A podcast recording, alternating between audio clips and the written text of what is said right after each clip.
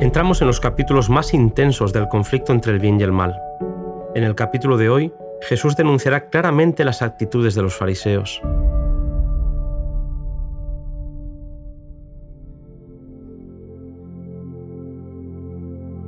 Era el último día que Cristo enseñara en el templo. Frente al joven Galileo sin honores terrenales ni insignias reales, los sacerdotes con sus ropas de lujo, los escribas con sus rollos y los gobernantes con sus credenciales. La gente estaba perpleja. Por un lado, se sentían atraídos por las lecciones del joven maestro, pero por otro lado, habían respetado siempre a los sacerdotes y rabinos por su inteligencia y piedad aparente.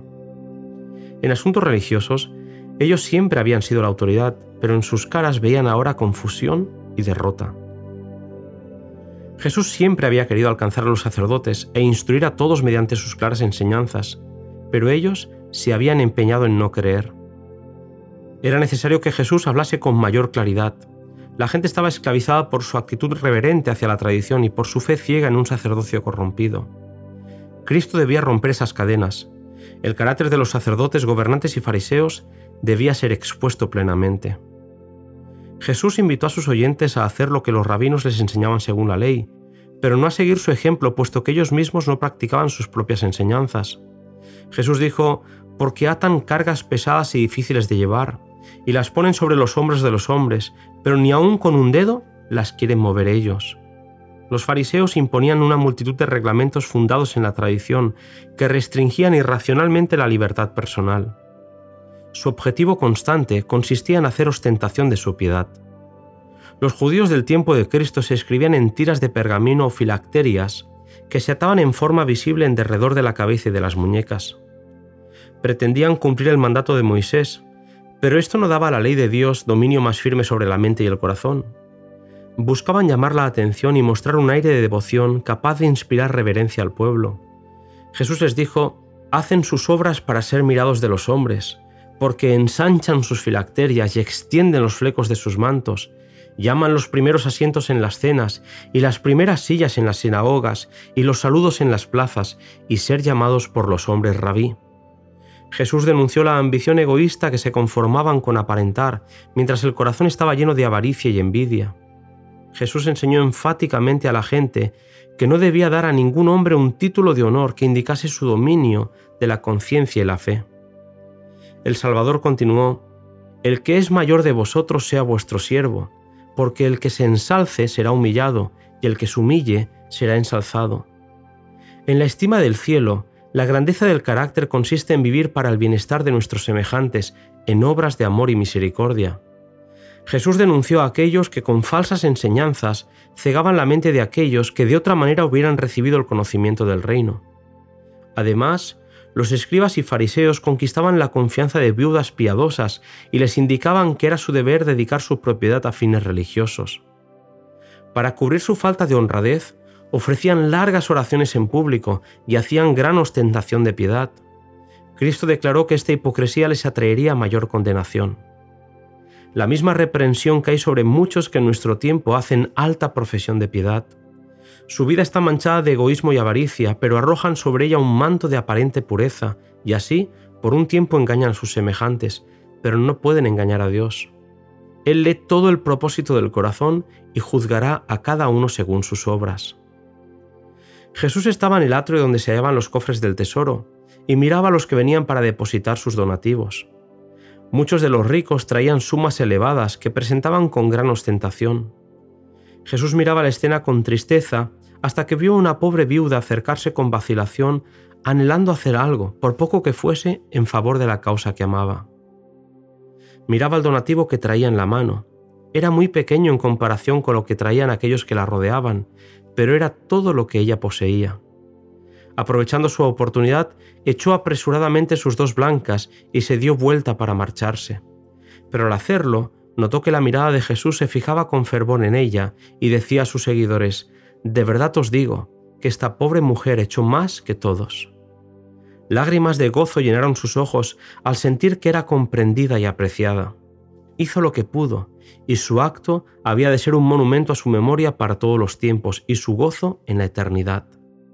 Su corazón acompañó a su donativo, cuyo valor se había de estimar no por el de la moneda, sino por el amor hacia Dios y el interés en su obra que había impulsado tal acción. A los ojos del cielo, según dijo Jesús, ella echó más que todos. Es el motivo lo que da carácter a nuestros actos. No son las cosas grandes que todo ojo ve y que toda lengua alaba lo que Dios tiene por más precioso. Los pequeños deberes cumplidos alegremente, los pequeños donativos dados sin ostentación y que a los ojos humanos pueden parecer sin valor, se destacan con frecuencia más altamente a su vista. Un corazón lleno de fe y de amor es más apreciable para Dios que el don más costoso. A lo largo de la historia, la influencia del pequeño donativo de la viuda ha sido como un arroyo, pequeño en su principio, pero que se ensancha y se profundiza a medida que va fluyendo en el transcurso de los siglos. Ha contribuido de mil maneras al alivio de los pobres y a la difusión del Evangelio. El ejemplo de abnegación de esa mujer ha obrado y vuelto a obrar en miles de corazones en todo el país, en toda época. Ha impresionado tanto a ricos como a pobres y sus ofrendas han aumentado el valor de su donativo. La bendición de Dios sobre las blancas de la viuda ha hecho de ellas una fuente de grandes resultados. El Salvador continuó denunciando a los escribas y fariseos, puesto que interpretaban los requerimientos de Dios según su propia norma falsa y estrecha presumían de hacer delicadas distinciones en cuanto a la culpa comparativa de diversos pecados, pasando ligeramente sobre algunos y tratando a otros que tal vez eran de menor consecuencia como imperdonables. Por grandes sumas de dinero, pasaban a veces por alto crímenes graves. Al mismo tiempo, estos sacerdotes y gobernantes pronunciaban en otros casos severos juicios por ofensas triviales. Ay de vosotros escribas y fariseos hipócritas, porque diezmáis la menta y el eneldo y el comino, y dejasteis lo que es más grave de la ley, a saber, el juicio y la misericordia y la fe. Esto era necesario hacer sin dejar de hacer lo otro. En estas palabras, Cristo condenó el abuso de una obligación sagrada ordenada por Dios. Los gobernantes judíos reconocían la obligación de pagar el diezmo, pero no dejaban a la gente libre para ejecutar sus propias convicciones del deber. Como Dios lo dio, el sistema era justo y razonable, pero los sacerdotes y rabinos habían hecho de él una carga pesada. Todo lo que Dios ordena tiene importancia. Cristo reconoció que la devolución del diezmo es un deber, pero demostró que no podía disculpar la negligencia de otros deberes. Los fariseos ocupaban la mente de los hombres con distinciones triviales y apartaban su atención de las verdades esenciales. Los asuntos más graves de la ley, la justicia, la misericordia y la verdad eran descuidados. Esto, dijo Cristo, era necesario hacer, sin dejar de hacer lo otro. Otras leyes habían sido pervertidas igualmente por los rabinos. En las instrucciones dadas por medio de Moisés se prohibía comer cosa inmunda, pero los fariseos fueron más allá, puesto que en otras cosas exigían a la gente que colase toda el agua que bebiese, por si acaso contuviese el menor insecto capaz de ser clasificado entre los animales inmundos. Jesús denunció la hipocresía de los escribas y fariseos comparándolos con una tumba blanqueada y hermosamente decorada, pero que oculta en su interior restos putrefactos. La santidad externa de los sacerdotes y gobernantes ocultaba iniquidad.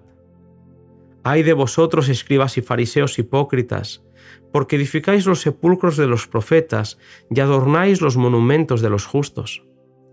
A fin de manifestar su estima por los profetas muertos, los judíos eran muy celosos en hermosear sus tumbas, pero no aprovechaban sus enseñanzas ni prestaban atención a sus reprensiones. Al igual que hoy, en los días de Cristo, se manifestaba consideración supersticiosa hacia los lugares de descanso de los muertos, y se prodigaban grandes sumas de dinero para adornarlos. Muchos son culpables de descuidar a la viuda y a los huérfanos, a los enfermos y a los pobres, para edificar costosos monumentos en honor a los muertos. Gastan pródigamente el tiempo, el dinero y el trabajo con ese fin, mientras que no cumplen sus deberes para con los vivos, deberes que Cristo ordenó claramente. Los fariseos se decían unos a otros, si hubiésemos vivido en los días de nuestros padres, no habríamos participado con ellos en el derramamiento de la sangre de los siervos de Dios. Al mismo tiempo, se proponían quitar la vida de su hijo. Esto debiera ser una lección para nosotros. Muchos declaran, si hubiésemos vivido en su tiempo, habríamos recibido gozosamente sus enseñanzas, nunca habríamos participado en la culpa de aquellos que rechazaron al Salvador. Pero cuando la obediencia de Dios requiere abnegación y humillación, estas mismas personas ahogan sus convicciones y se niegan a obedecer. Así manifiestan el mismo espíritu que los fariseos, a quienes Cristo condenó. El pecado de los sacerdotes y gobernantes era mayor que el de cualquier generación precedente. Al rechazar al Salvador se estaban haciendo responsables de la sangre de todos los justos muertos desde Abel hasta Cristo. Además, mirando hacia adelante, Jesús declaró que la impenitencia de los judíos y su intolerancia para con los siervos de Dios sería en lo futuro la misma que en lo pasado. Profetas y sabios, llenos de fe y del Espíritu Santo como Esteban, Santiago y muchos otros, iban a ser condenados y muertos. La voz de Jesús era clara y estaba llena de reprensión y condenación. Los oyentes se estremecieron. La indignación de Cristo iba dirigida contra la hipocresía, los groseros pecados por los cuales los hombres destruían su alma, engañaban a la gente y deshonraban a Dios. Jesús supo discernir la obra de los agentes satánicos en las actitudes de los sacerdotes y gobernantes. Aunque denunció el pecado, no habló palabras de represalia. Sentía una santa ira contra el príncipe de las tinieblas pero no manifestó irritación. Así también el cristiano conservará en Cristo la serenidad y el dominio propio cuando denuncia el pecado. La compasión divina se leía en el semblante del Hijo de Dios mientras dirigía una última mirada al templo y luego a sus oyentes. Con voz ahogada por la profunda angustia de su corazón y amargas lágrimas exclamó, Jerusalén, Jerusalén, que matas a los profetas y apedreas a los que son enviados a ti. ¿Cuántas veces quise juntar a tus hijos como la gallina junta sus pollos debajo de las alas, pero no quisiste? Los fariseos y saduceos quedaron todos callados. Jesús reunió a sus discípulos y abandonó el templo como vencedor de la contienda. Grandes fueron los resultados de las palabras del Salvador a esta muchedumbre llena de asombro y pavor en el templo de Jerusalén. Pero Israel como nación se había divorciado de Dios. Las ramas naturales del olivo estaban quebradas. Mirando por última vez al interior del templo, Jesús dijo con tono patético y lastimoso, He aquí, vuestra casa os es dejada desierta. Desde entonces, sus ceremonias no tendrían significado, sus ritos serían una mofa. Hemos llegado, querido amigo, al final de este audio.